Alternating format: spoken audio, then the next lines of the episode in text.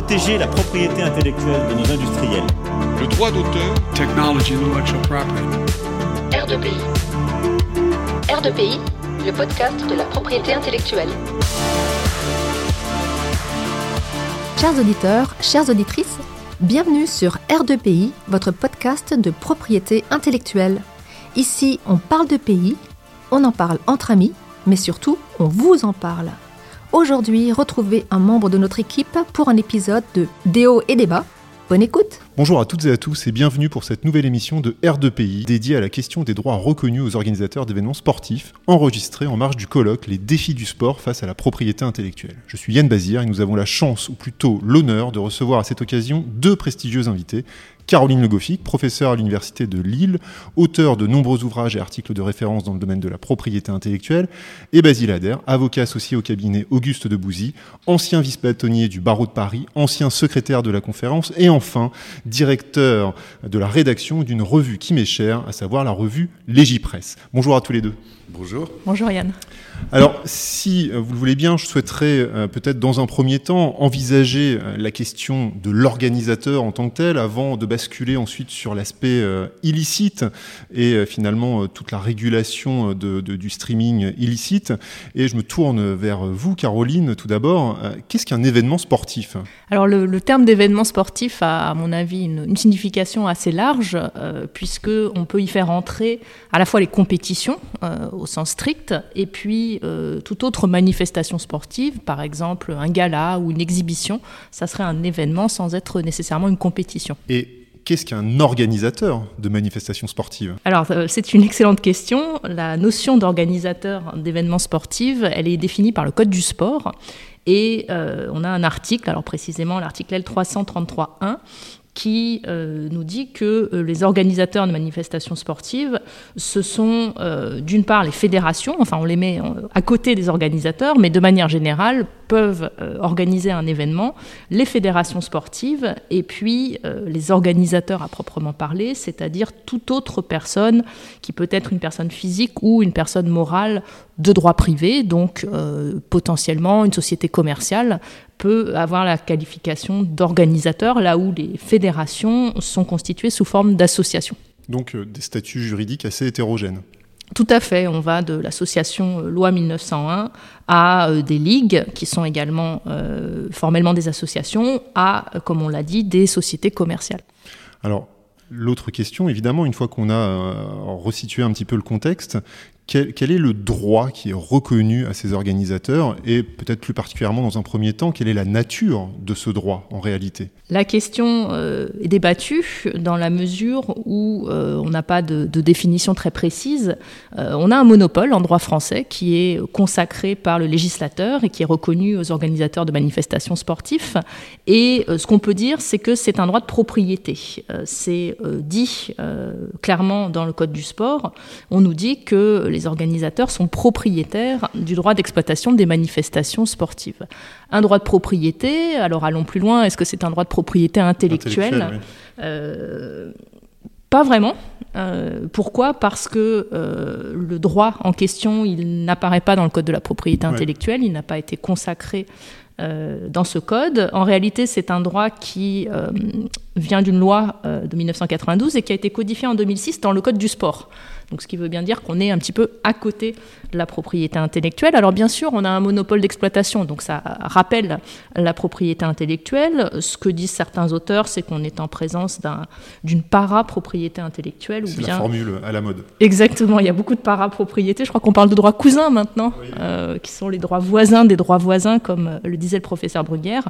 Bon, ce qui est certain, c'est que euh, on est en présence de quelque chose qui ressemble à certains droits voisins comme euh, le droit des producteurs de bases de données. On a un droit peut-être un peu sui generis qui vise euh, très clairement à protéger un investissement économique. Les organisateurs vont investir dans l'organisation de ces, événements, de ces manifestations, et c'est cet investissement qu'on protège euh, par le droit. Simplement, une différence peut-être à noter, c'est que euh, on n'a pas de durée euh, pour ce droit, ce qui contraste avec tout ce qu'on connaît en matière de, de propriété intellectuelle, aussi bien euh, droit d'auteur que les droits voisins. Et bon, sans, pour autant s'engager sur une discussion qu'on va avoir peut-être un, un peu plus tard, que- quelle est la- l'action qui permet d'agir? Est-ce qu'on parle d'action en contrefaçon lorsqu'il y a atteinte au droit?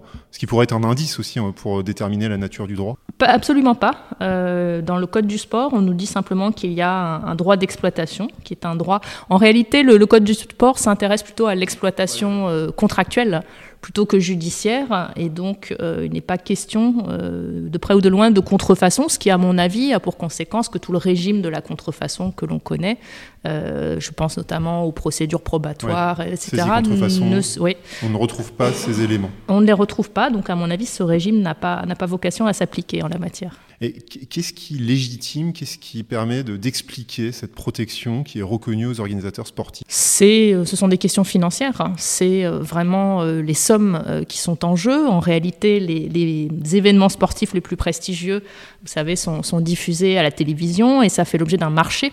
Donc je crois que c'est véritablement ce marché qu'on vise à protéger. On accorde une exclusivité aux organisateurs qui vont percevoir des sommes mm, parfois colossales de la part des diffuseurs et euh, ces organisateurs vont euh, redistribuer ensuite les sommes euh, aux clubs et donc au-delà aux, sportifs eux-mêmes. Donc c'est toute une filière en réalité qu'on soutient. Et donc c'est intimement lié à l'investissement. Et donc le, le parallèle avec le- les producteurs de bases de données est, est très clair. Il est très clair, c'est pour ça qu'on est en présence d'un un droit très proche des droits voisins, peut-être un droit cousin encore une fois, ou, ou euh, quelque chose de, de vraiment apparenté. Alors si on rentre maintenant dans le, le- le dur de, de la matière, concrètement quels sont les contours de ce droit d'exploitation?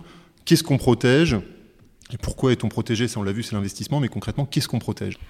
Alors, ce qu'on protège, euh, selon le Code du sport, c'est euh, ce droit d'exploitation des manifestations ou des, com- des compétitions sportives. Alors, évidemment, c'est euh, une expression qui est très vague. Pour comprendre précisément les, les différentes prérogatives qu'elle qu'elle comprend, il faut regarder euh, la façon dont c'est interprété par la jurisprudence. Ce qui est certain, c'est que, et c'est sans doute ce à quoi on pense en premier, euh, ce droit, il va porter sur la télédiffusion, sur euh, la, ce que la loi, d'ailleurs, depuis 2022, appelle le droit d'exploitation audiovisuelle.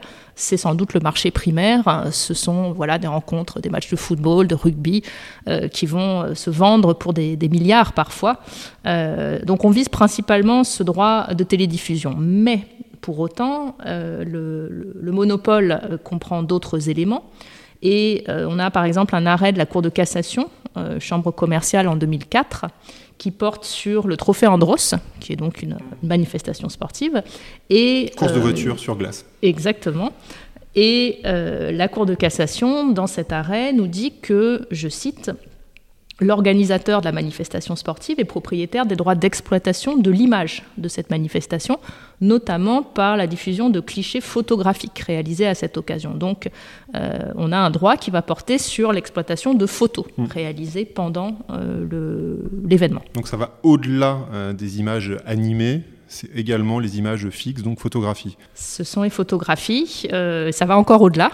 Au-delà, Euh, avec les sites de paris en ligne peut-être Oui, les paris, alors que ce soit en ligne ou euh, les paris euh, Oui. plus classiques, Physique. effectivement. euh, alors ça, ça a été précisé en 2010. Donc aujourd'hui, on a un article spécifique du Code du, du sport qui nous dit que l'organisation de paris sportifs se référant aux compétitions fait partie du monopole exclusif qui est reconnu aux organisateurs. Mais avant même cette consécration dans la loi, euh, le- la jurisprudence avait déjà une conception extensive de- du monopole Ouais. et euh, on a un arrêt de 2009 de la Cour d'appel de Paris euh, rendu à propos de Roland Garros, le, le tournoi de tennis, qui nous dit que euh, l'organisateur avait ce monopole sur l'organisation des, des paris sportifs. En l'espèce, c'était la société Unibet qui avait mis en œuvre ces- cette activité. Alors pe- peut-être une question de, de, de béotien ou en tout cas une question naïve. C'est vrai que Caroline, vous vous évoquez un certain nombre de, de décisions et je me tourne aussi vers Maître euh, Adair. Est-ce qu'il y a beaucoup de contentieux autour euh, des organisateurs d'événements sportifs?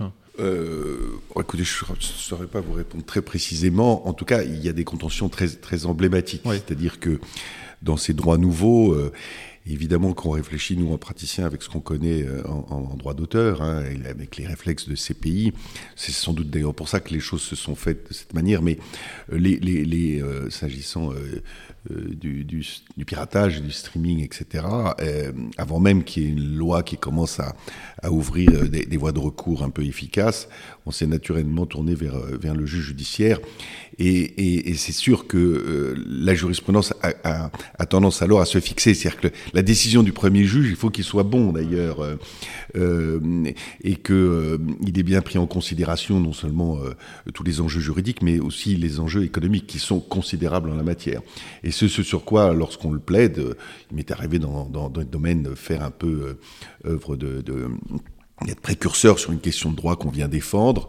Euh, euh, le juge fixe, fixe les limites, fixe les règles, dont s'inspire ensuite quelquefois le législateur. Ouais. Donc c'est très intéressant. C'est plus un, un, juge suiveur qui vient euh, tracer les contours traditionnellement pour compléter, interpréter, etc. Mais c'est quelquefois un juge créateur dont s'inspire le, juge, le, le, législateur ensuite, et le législateur européen en particulier sur, cette, sur ce domaine-là. Donc on, voit que le juge a joué un rôle extrêmement important, comme vous l'avez dit, sur ce droit nouveau, en quelque sorte. Oui, je n'ai pas forcément précisément en tête euh, des décisions, mais c'est vrai que la décision plus récente qui concerne le Tour de France, euh, qui parle bien d'un droit de celui qui a euh, euh mis, sur le plan fin financier euh, l'investissement. C'est un retour sur l'investissement. Et, et, et, ce faisant, je suis tout à fait d'accord avec ce que vous venez de dire sur, sur le fait que ça ressemble beaucoup au droit du producteur, qui a été créé d'ailleurs en 1985, après que des premiers juges se soient dit, il faut quand même le reconnaître, certes, ils n'ont pas fait acte créatif au sens de la propriété intellectuelle, mais s'ils sont pas là, il, il se passe rien, il faut quand même leur reconnaître un droit qu'on a dit voisin. Alors l'idée que ce soit cousin, soit, je, trouve ça, je trouve ça plutôt amusant. Après, on aura les nièces, les neveux, les grands-pères, etc. Bon, c'est la même famille. Alors, pour, revenir à, ce droit exclusif des organisateurs, hein, et, avant d'envisager la question de la diffusion illicite, donc on a vu que c'était un droit exclusif qui était étendu, euh, très clairement, euh, images animées, images fixes euh, et au-delà.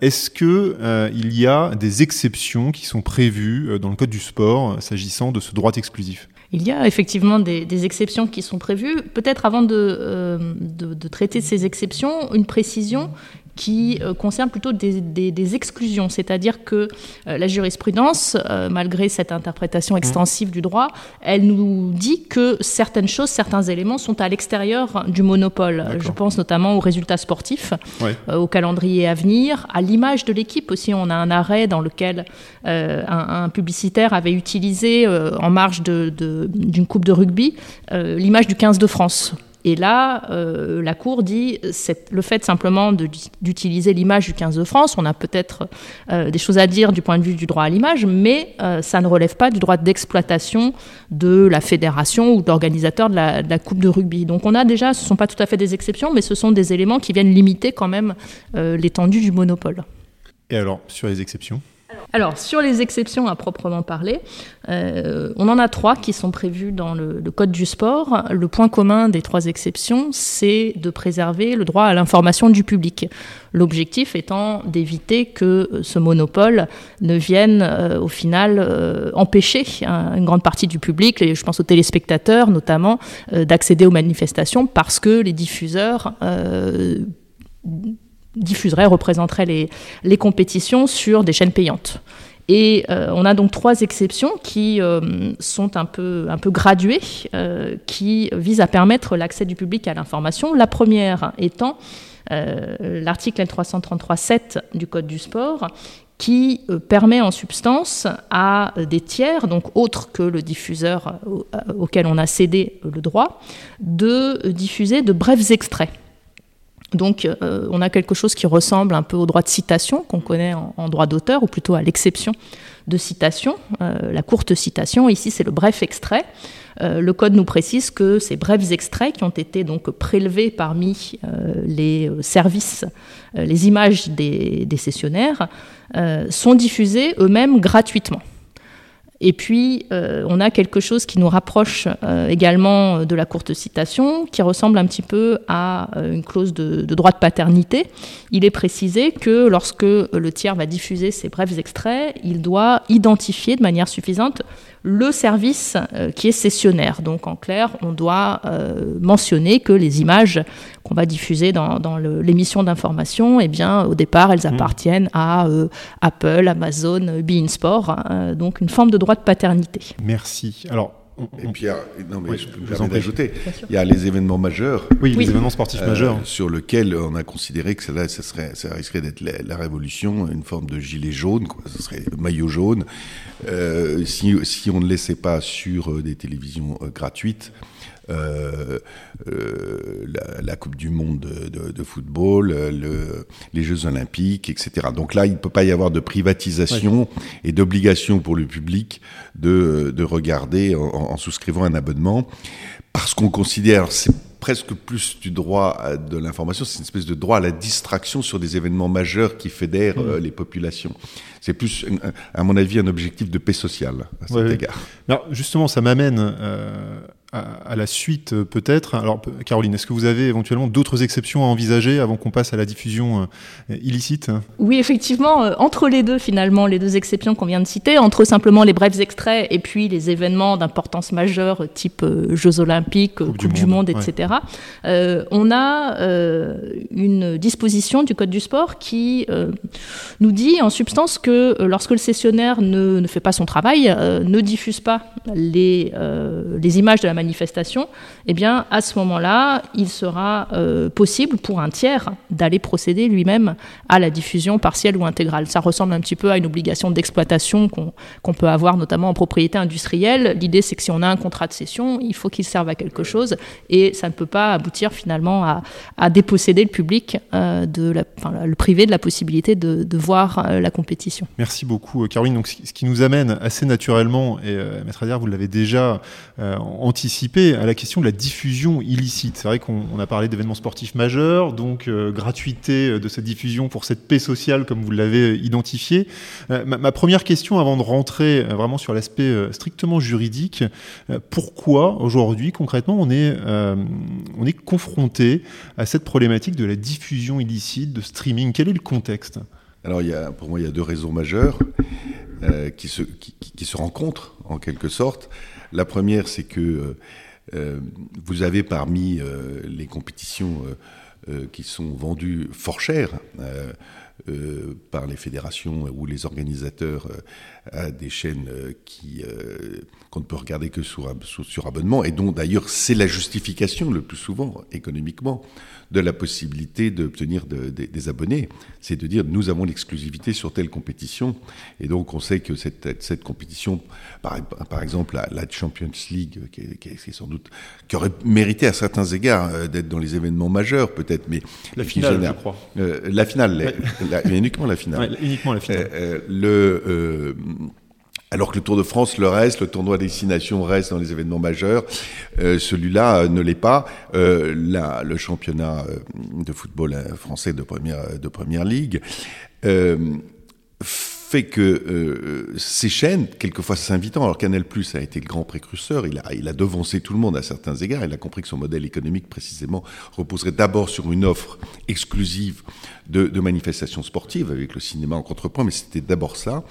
Mais ensuite, on a vu, euh, euh, par exemple, un, libraire en ligne s'inviter récemment et, bousculer un peu les us, au point que aujourd'hui, on apprend que Canal Plus se désengage parce qu'il estime que la Ligue joue double jeu à certains égards en, lui, en, en prétendant lui vendre euh, les, bons morceaux, le, vendre l'exclusivité, mais réservant les meilleurs morceaux à, ce libraire.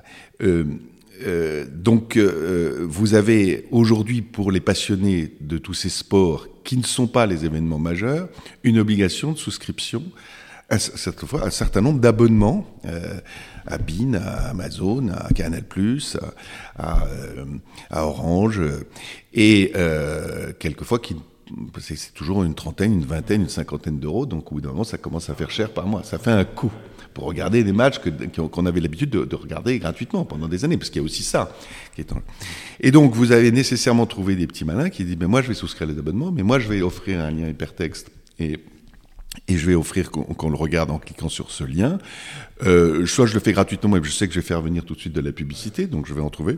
Soit j'offre même un espèce de bouquet à ma façon, beaucoup moins cher que les bouquets offerts par Canal et autres autres plateformes euh, pour euh, pour donc euh, euh, un bouleversement de, l'économie. Quand on connaît les sommes qui sont en jeu, je comprends qu'on réagisse. Euh, et ça, c'est favorisé par l'impunité des contenus illicites. Ça déborde euh, ces, contrefaçons. C'est pas des contrefaçons, mais euh, c'est ces manquements au droit à l'exclusivité, parce qu'il faut justifier d'une autorisation. ça, c'est comme ça que les juges l'ont tout de suite envisagé. Et, et, donc, vous avez deux choses. Un, ça devient trop cher alors que c'était gratuit pendant longtemps.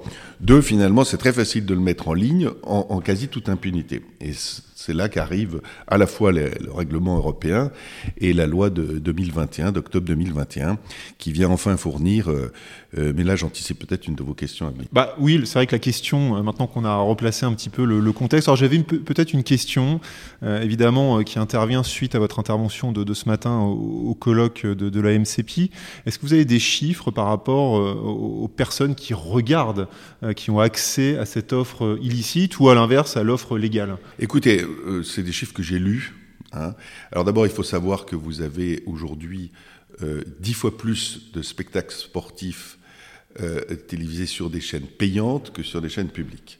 Alors c'est pas forcément les événements majeurs, mais ça c'est quand même euh, que euh, aujourd'hui ce sont les rentrées dans les clubs sportifs qui sont qui présentent la, grande majorité de leurs revenus. C'est plus du tout les tickets au stade ou les droits dérivés, etc. C'est d'abord ça.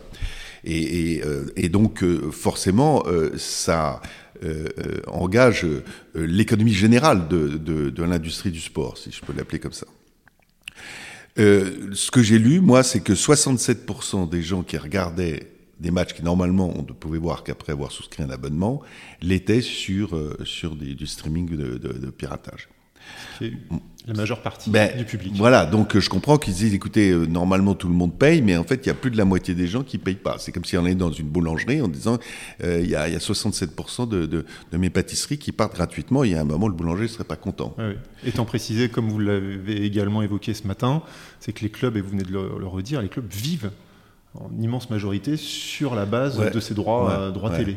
Et puis surtout, il y a un espèce de cercle que nous ont montré les, les, les, les Britanniques, qui ont un peu anticipé euh, sur les modèles américains d'ailleurs, mais euh, euh, que plus, plus vous avez d'argent, plus vous pouvez avoir les meilleurs joueurs, les meilleures équipes, et plus vous avez les meilleurs joueurs, plus les meilleures équipes, plus, plus c'est ça qu'on a envie de voir. Et donc, euh, il faut, il, à cet égard, la France a pris un petit peu de retard. je lisais dans l'équipe ce matin que la Ligue voudrait avoir son milliard par an.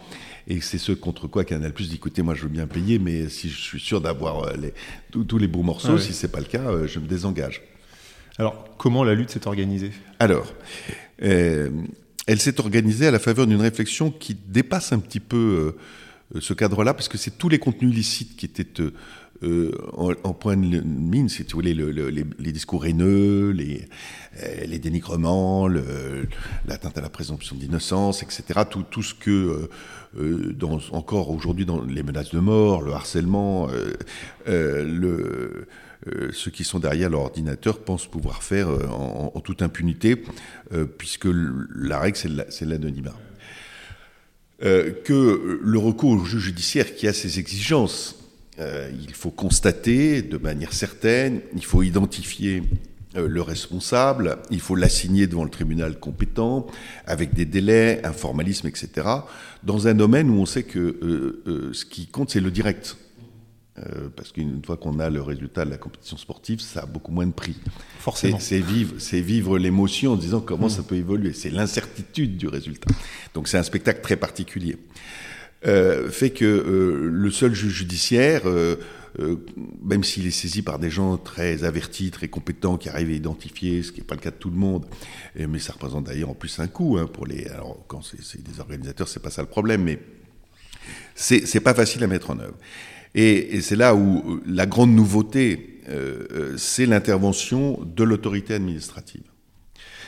en l'occurrence l'ARCOM, hein, l'autorité de régulation de la communication, qui, euh, qui euh, emprunte au CSA, ce qui, avait été mis en place euh, il y a une trentaine d'années pour euh, organiser la télévision euh, libre privée, et l'ADOPI, qui est une création qui n'avait pas vraiment pris sa place, qui avait vocation à protéger les droits d'auteur précisément sur, sur Internet. Et en lui donnant des moyens juridiques et des moyens techniques avec des agents assermentés, la possibilité est surtout euh, de taxer les intermédiaires techniques s'ils ne coopèrent pas. Et ça, ça change la donne, parce que ceux qui ont la main ce sont ces intermédiaires techniques. Ce sont les plateformes de réseaux sociaux, euh, les moteurs de recherche, lorsqu'on veut déréférencer des sites euh, à titre de sanction, euh, et, euh, et, et les fournisseurs d'accès. Hein, qui évidemment permettent ou non les blocages, l'efficacité d'une mesure de blocage. Et donc la grande originalité, c'est dans, dans, dans, dans cette œuvre législative toute récente, c'est d'avoir conjugué ce qui a priori était inconjugable dans l'esprit de juriste, euh, euh, le juge judiciaire, l'action du judiciaire, avec la- l'action de l'autorité administrative qui est devenue un- une forme de grand gendarme de, de l'Internet, en permettant à ce qu'une ordonnance qu'on appelle dès lors dynamique, euh, rendue par un juge, on puisse en, multiplier les effets à l'égard d'autres personnes que ceux qui avaient été assignés. On constate qu'il y a un manquement à une obligation, en l'occurrence d'avoir l'autorisation avant de retransmettre quelque chose qui euh, peut peut être privatisé, quoi, un monopole d'exploitation, et en mettant euh, euh, en œuvre, avec la coopération de ces plateformes, euh, en les identifiant, tous ceux qui ont. Et donc on a eu un rapport, euh, puisque c'est ça fait un an maintenant que ce dispositif est mis en place, un rapport fait par l'ARCOM sur le nombre de sites. Et alors, je le citais tout à l'heure, je n'ai plus mes notes sous mes yeux, mais, mais c'est 200 ou 250 ou 300 sites qui ont été bloqués, et une baisse de 50% constaté du nombre de, de piratages. C'est-à-dire que ce, phénomène très connu, lorsqu'il n'y a pas de gendarmes, j'évoquais la boulangerie où on pourrait venir se servir gratuitement, mettre, comme le font certains pays nordiques, euh, là où c'est très respecté, euh, 1 euro, 1 euro 50 dans, dans une boîte et partir avec sa baguette chez nous, euh, il y a sans doute plus de la moitié des baguettes qui partiraient, partiraient gratuitement. Euh, le fait de mettre un gendarme avec tout d'un coup la prise de conscience de la part de tout euh, ce petit monde qui, s'était, qui avait fait son petit marché en parallèle, une espèce de contrebande en fait, euh, euh, fait que ben on, on cesse. Et euh, euh, à mon avis, ça cessera totalement lorsqu'on ne s'intéressera pas uniquement à ceux qui offrent, mais ceux aussi qui vont consulter, qui ne peuvent pas ignorer que c'est fait euh, en dehors des règles. Et lorsque le jour on mettra en œuvre, parce qu'on peut aussi les identifier, ceux qui téléchargent, quoi, qui font du streaming régulièrement auprès de sites qui ne sont pas sans payer l'abonnement, ne, peuvent pas ignorer qu'ils méconnaissent un droit exclusif, et ce faisant, euh, puissent en être responsables et condamnés à ce titre. Alors, il faut savoir que, je termine par cela, euh, la, euh, la loi de 2021 prévoit que dans les mesures que peut prendre le juge et mettre en œuvre l'ARCOM, dans cette espèce de, de- de travail à deux, euh, on peut faire un, un blocage de site euh, pendant un an. Ce qui est assez considérable, c'est une mesure de censure euh, sur le plan fondamental euh, à l'égard d'un site. On peut agir contre les sites miroirs. Alors qu'est-ce que c'est qu'un site miroir? Euh, Pour ceux qui ne savent pas. Ben, c'était la, difficulté qu'on rencontrait lorsqu'on obtenait euh, la fermeture, la suppression euh, d'une information euh, qui, méconnaissait les propriétés intellectuelles ou qui, je vous dis, méconnaissait la loi sur la liberté d'expression, qu'on obtenait non sans mal la condamnation de son éditeur et qu'il surgisse aussitôt sur un site miroir qu'il fallait réattaquer et donc c'était une course infinie sans fin. Donc aujourd'hui, on a les moyens, parce qu'on l'a identifié, on a mis un peu de temps, hein, depuis que ça existe, depuis une dizaine d'années que ça existe, à enfin bien comprendre. Et, et surtout, euh, je, reviens là-dessus, parce que pour moi, c'est le point de bascule, euh, cette responsabilisation, cette obligation de coopération euh, euh, des plateformes qui doivent rendre compte à l'ARCOM, qui doivent faire des rapports pour montrer quels sont le fonctionnement de leur y a une transparence des algorithmes, etc. Il faut lire les rapports de l'ARCOM euh, sur, la coopération des grandes plateformes, euh, Meta, Twitter, Twitter pas vraiment parce qu'ils sont plutôt dans une dans une forme de résistance, mais qui euh, s'y prêtent non pas parce que sont tout d'un coup habités par un grand civisme, mais parce qu'elles savent qu'elles risquent une sanction financière qui peut aller jusqu'à 10% de de leur chiffre d'affaires, comme on l'a vu en Allemagne, etc. Donc ça, là, même si elles sont protégées quel- lorsqu'elles sont américaines par un système légal qui, méconnaît euh, euh, l'application de nos lois et, la compétence de nos juridictions, là, euh, elles savent qu'elles pourront être attrapées au portefeuille et donc, à mon avis, on va retrouver une forme de, vie normale en la matière. Et ce faisant, ceux qui auront acheté fort cher les droits exclusifs de certaines manifestations sportives pourront dormir plus tranquillement. Ils s'y retrouveront. Donc le, le constat, c'est que le mécanisme mis en place est plutôt efficace. Ouais.